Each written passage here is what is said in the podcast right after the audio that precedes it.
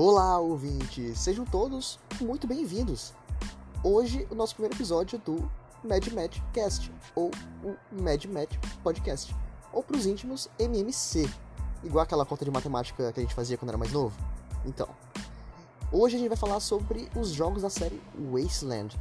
Lançou recentemente o Wasteland 3, não é mesmo? Então a gente vai bater um papinho sobre eles agora. Vamos lá!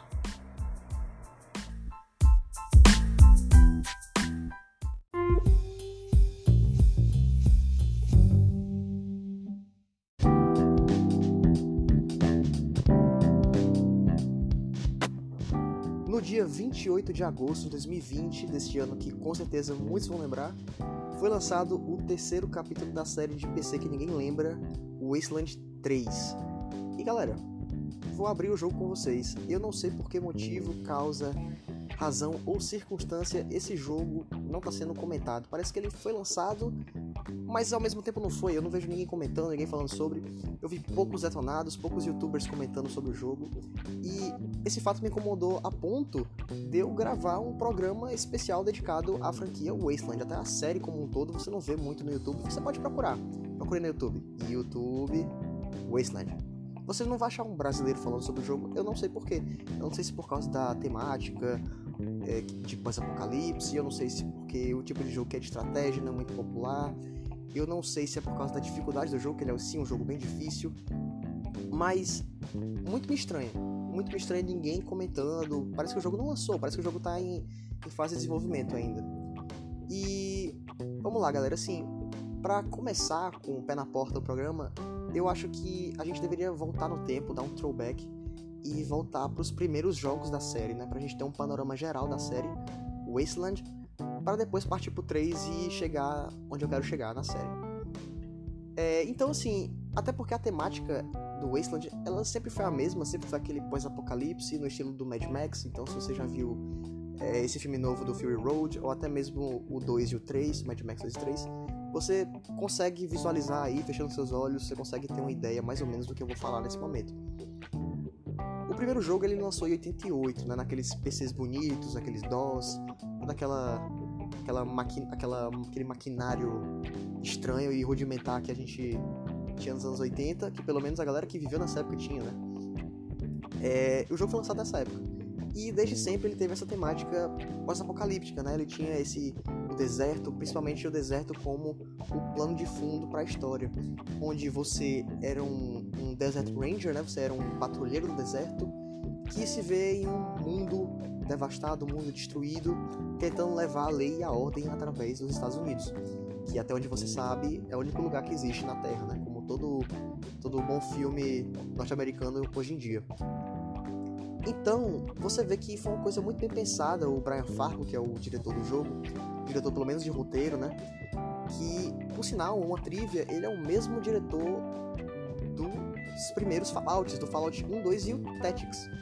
Então, uma trivia aí pra galera que não sabia, até porque os primeiros jogos do Fallout foram vieram derivados do Wasteland, né? Então, a gente já tem, a gente consegue perceber as semelhanças logo de cara na temática, na, na, na ambientação do jogo, né? nas armas, nas armas laser e tudo. A gente consegue ver certa semelhança assim, não tenta dar uma despertinha pra cima de mim não, Brian Fargo.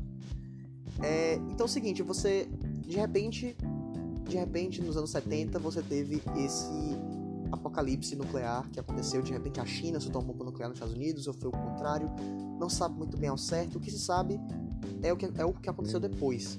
É que se devastou tudo e você tem esse, essa polícia, né, esses, esses ditos xerifes, que tentam propagar a paz, entre aspas, porque o próprio Brian Fargo fala que a paz ela é muito relativa, né? Você tem grupos que estão em paz que estão em paz com um grupo, mas que não estão com outros. Então, a paz é sempre uma coisa muito fluida.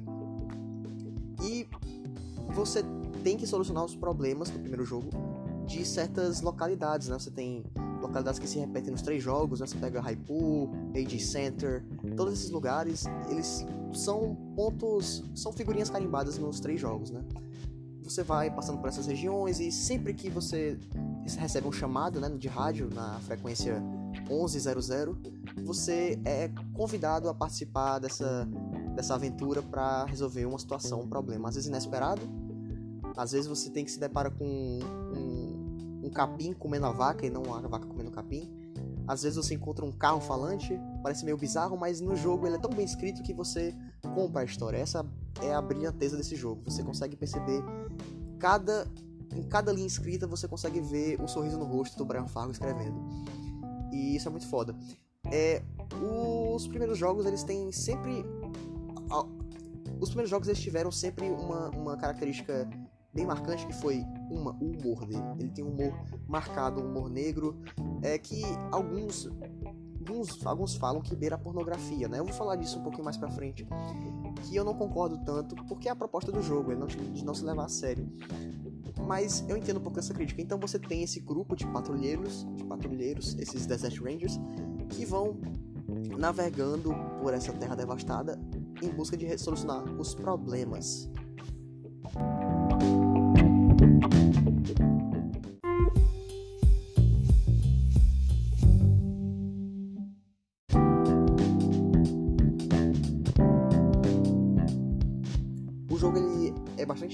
Complexo, né? ele é bem difícil.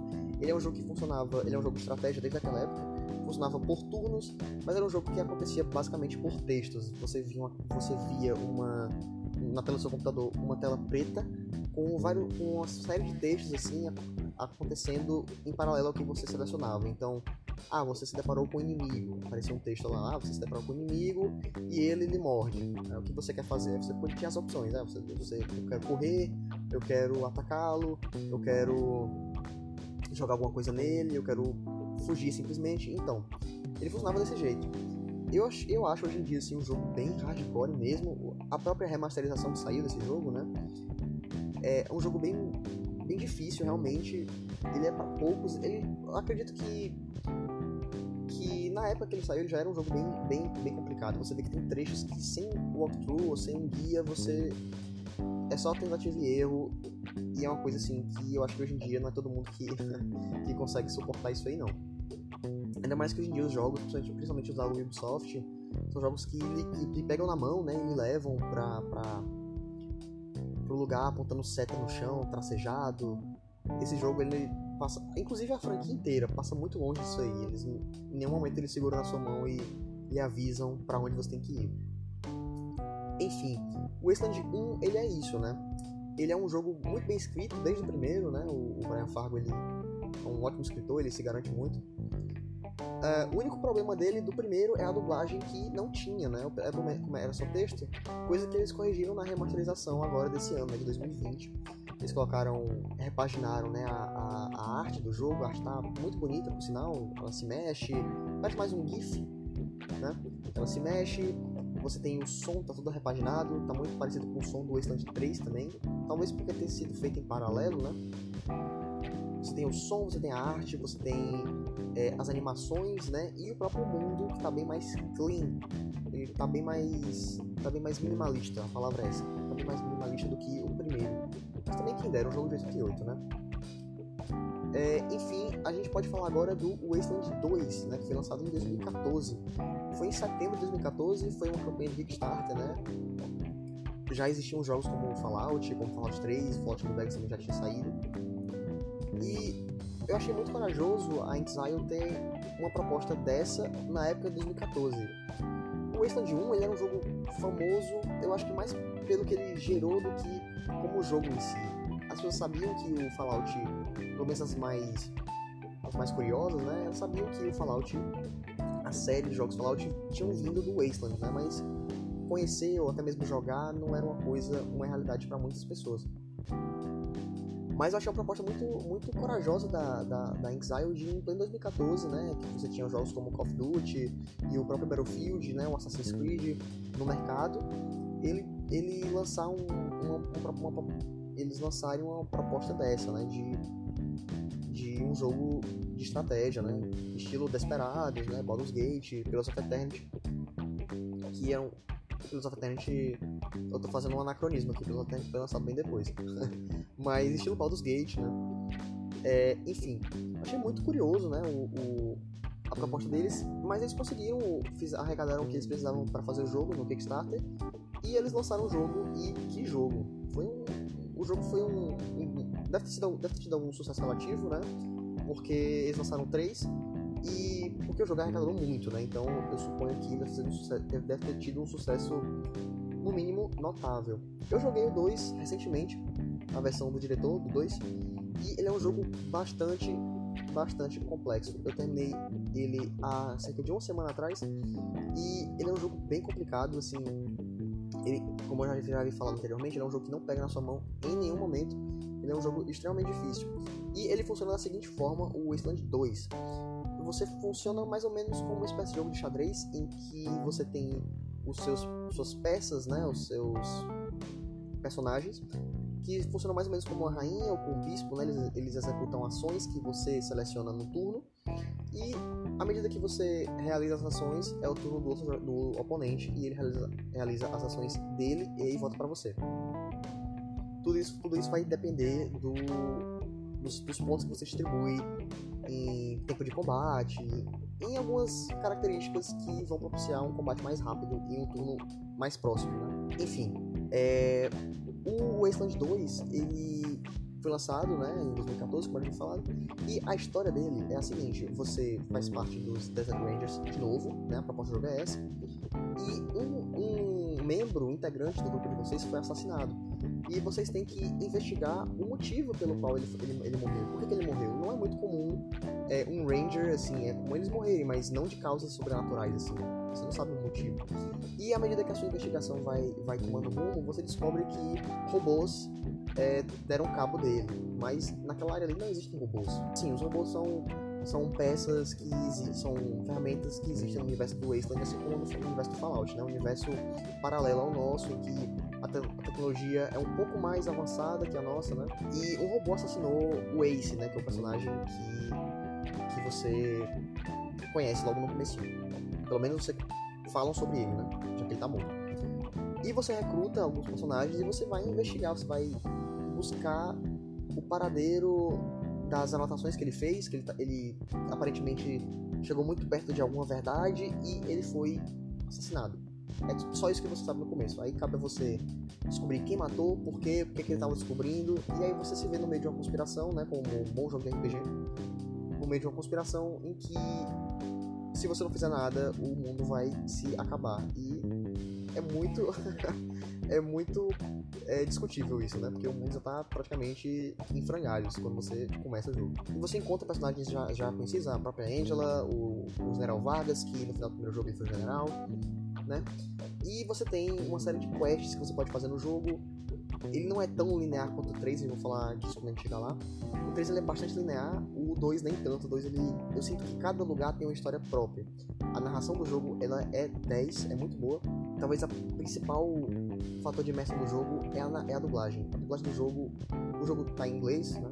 Mas a dublagem do jogo ela é muito boa, assim. Você sente que cada personagem ali ele tem uma vida, ele tem uma personalidade, ele tem um traço, ele tem passou por alguma coisa antes de chegar ali falando com você, entende? Coisa que eu não vejo, por exemplo, mais uma vez, nos jogos da Ubisoft, por exemplo, no Assassin's Creed da vida e no Far Cry, que eu sinto mais personalidade nos vilões e nos protagonistas do que nos outros personagens que cercam a história, né? O que não é uma coisa legal, né? Você vê um monte de casca vazia rondando você e você, porra, é só realmente um jogo de videogame. Coisa que no Wasteland, eu, muitas vezes eu não sentia isso. Eu sentia muito que, ah, eu tô no jogo, ok, é um jogo de videogame, mas eu sentia que aquele personagem ali ele tinha uma história para me contar e as, muitas vezes eu queria ouvir. Muito mais que jogar, eu queria ouvir as histórias. Isso não é todo jogo que faz, não. O Wasteland 2, eu demorei mais ou menos umas 40 horas pra terminar, entre 40 e 50 horas. É um jogo que demanda muito tempo. Muito porque às vezes você não sabe nem o que é para fazer no jogo, você se encontra em um lugar você não sabe o que é para fazer, você sabe a sua missão, mas como chegar no objetivo você não sabe. Entende? Então, ah, conecte aquela torre, uma torre de rádio, a frequência da torre dos Rangers, para eles manterem contato com essa torre. Ah, beleza, eu vou fazer isso, mas você não sabe onde é a torre de rádio, tem? Você sabe vagamente a localização dela, mas você tem que ir explorando. As criaturas do jogo, né, depois da explosão nuclear, você tem criaturas mutantes, né? Você tem cachorros mutantes, moscas mutantes, mutantes em si, né, que já é uma coisa bem bizarra, mas que cria um universo, né, um, um, um lore pro jogo que é muito interessante, assim.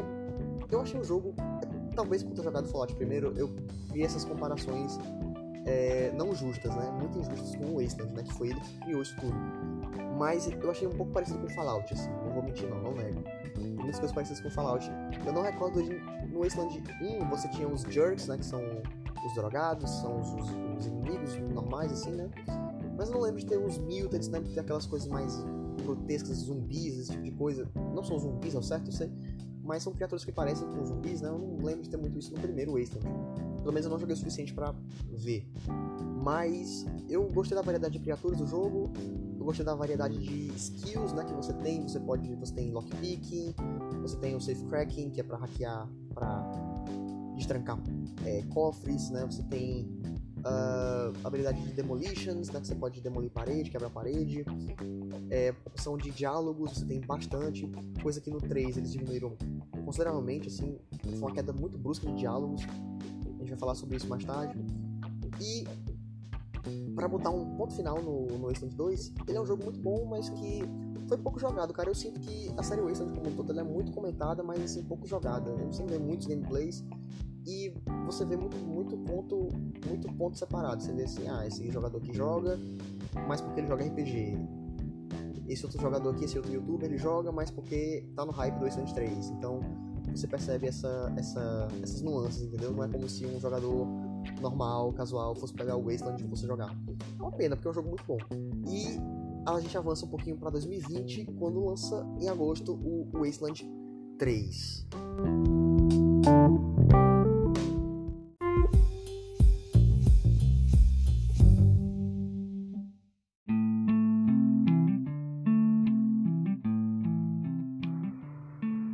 Gente chega em 2020, seis anos depois do Wasteland 2, chega o Wasteland 3, né, a, feita pela própria Exile, que é a mesma empresa dos outros dois jogos. É até impressionante, né, você ter uma empresa desde 88 fazendo dedicada no jogo e tudo, não é uma coisa que a gente vê sempre. Mas chegou, o Wasteland 3 chegou e chegou com muitos problemas. A gente tem que colocar os pingos nos is aqui, que o jogo ele é muito bom, eu não vou tirar o mérito dele, ele é um jogo incrível, mas ele veio com muitos, muitos erros. Assim, tem amigo meu que fala que é unplayable, que é injogável.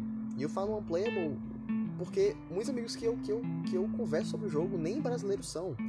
Eles são amigos da gringa mesmo. Porque eu não conheço muitos brasileiros que, que jogam esse jogo. Eu não sei porquê. Porque é um jogo muito bom. Mas muito underrated. A galera não simplesmente não joga o jogo. É, então, o Wasteland 3 ele veio com muitos problemas é, de crash no jogo. Eu li em alguns lugares que se, se você entrasse no auto, se você ligasse o autosave e o jogo entrasse em uma parte de loading, o jogo crashava.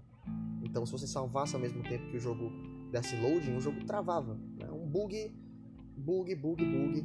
Sem contar os erros de textura constante, de sombra, né? Personagem fazendo nada. Enfim, os, a lista de bugs ela, ela sempre cresce e com o tempo vai diminuindo, né? Ela sempre é grande no começo e com o tempo ela tende a diminuir. Mas hoje em dia, com esses crashes, cara, tinha vezes que eu jogava, o jogo ligava, jogava e o jogo crashava seis vezes seguidas. E foi um tremendo teste de paciência para mim eu conseguir terminar esse jogo.